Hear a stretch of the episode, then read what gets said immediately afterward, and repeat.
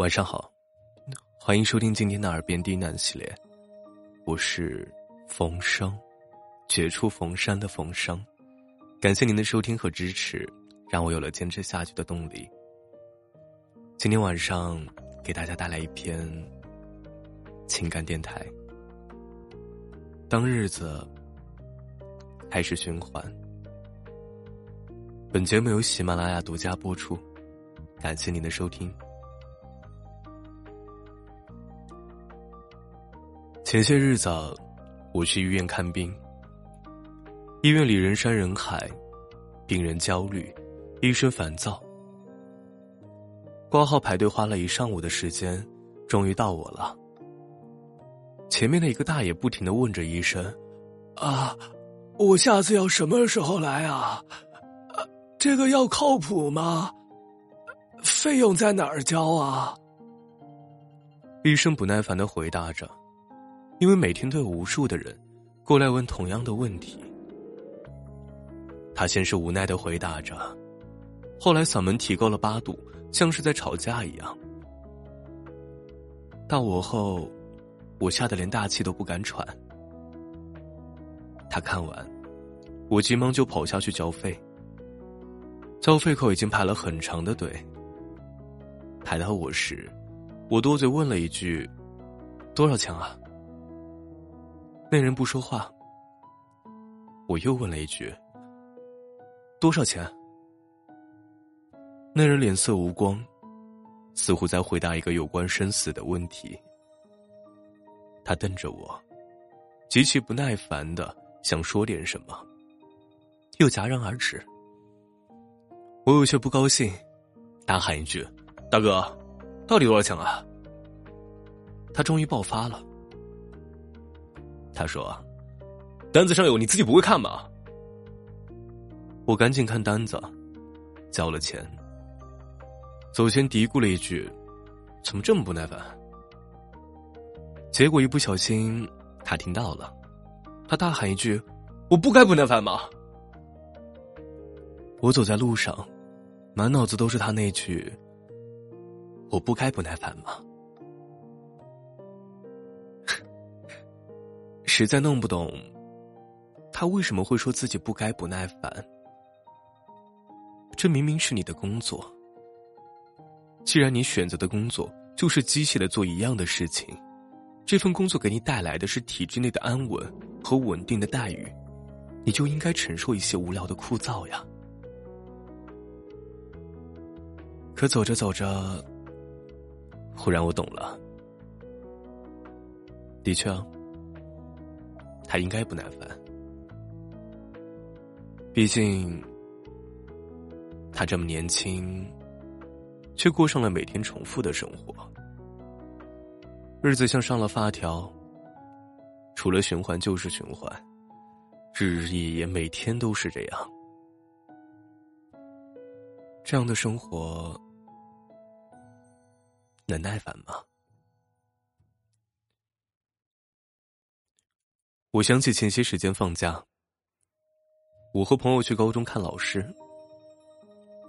我们走到操场，第一个人出来的是我们高中的体育老师。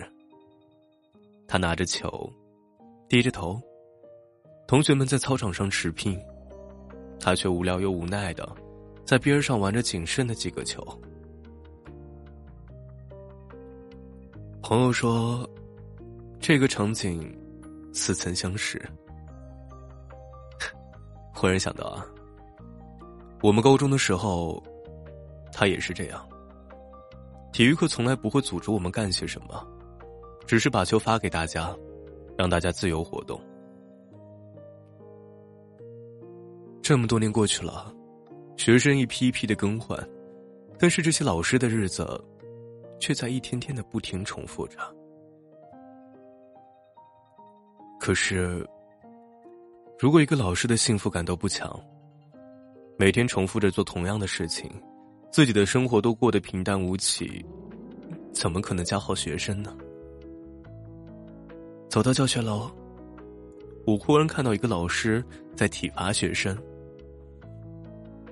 我想起上高中的时候，隔壁班都一个老师曾经一巴掌把一个学生打翻，然后骂了很久。孩子家长来了之后，老师不停的说：“我是为了教育才下如此狠手。”后来我自己当老师，坚定的认为，一个老师如果真是为了教育，绝不会上课打学生。如果一个老师爆发了怒火，百分之一百，跟他自己的生活有关。我甚至可以大胆的假设，那个老师每天不变的生活状态，是最终导致他自己崩溃发怒的结果。最后，施加到了学生的身上。遇到过很多老师，他们在学校里的生活一成不变，甚至很多老师的课件多年都不会更改。他们追求着稳定，却忘了，当日子开始循环，人自然也就不再进步。当一个老师都不进步，工作自然也就是每天平行运转，学生自然就不会受益了。谁错了？答案很简单。你为什么要让自己的日子那样循环，那样规律？那天看了一个数据，多数中小型企业平均的寿命是两点七年，世界五百强的平均寿命是四十年。而我们的职业生涯，大概也是四十年左右。也就是说，如果你刚毕业就创业，刚好把这个公司创业成世界五百强，到了你退休那一年，差不多，它刚好倒闭。所以，人这一辈子，一定会换好多不同的职业和单位。世界是变的。唯一不变的，就是变动本身。只有每天进步的人，才能过上稳定的生活。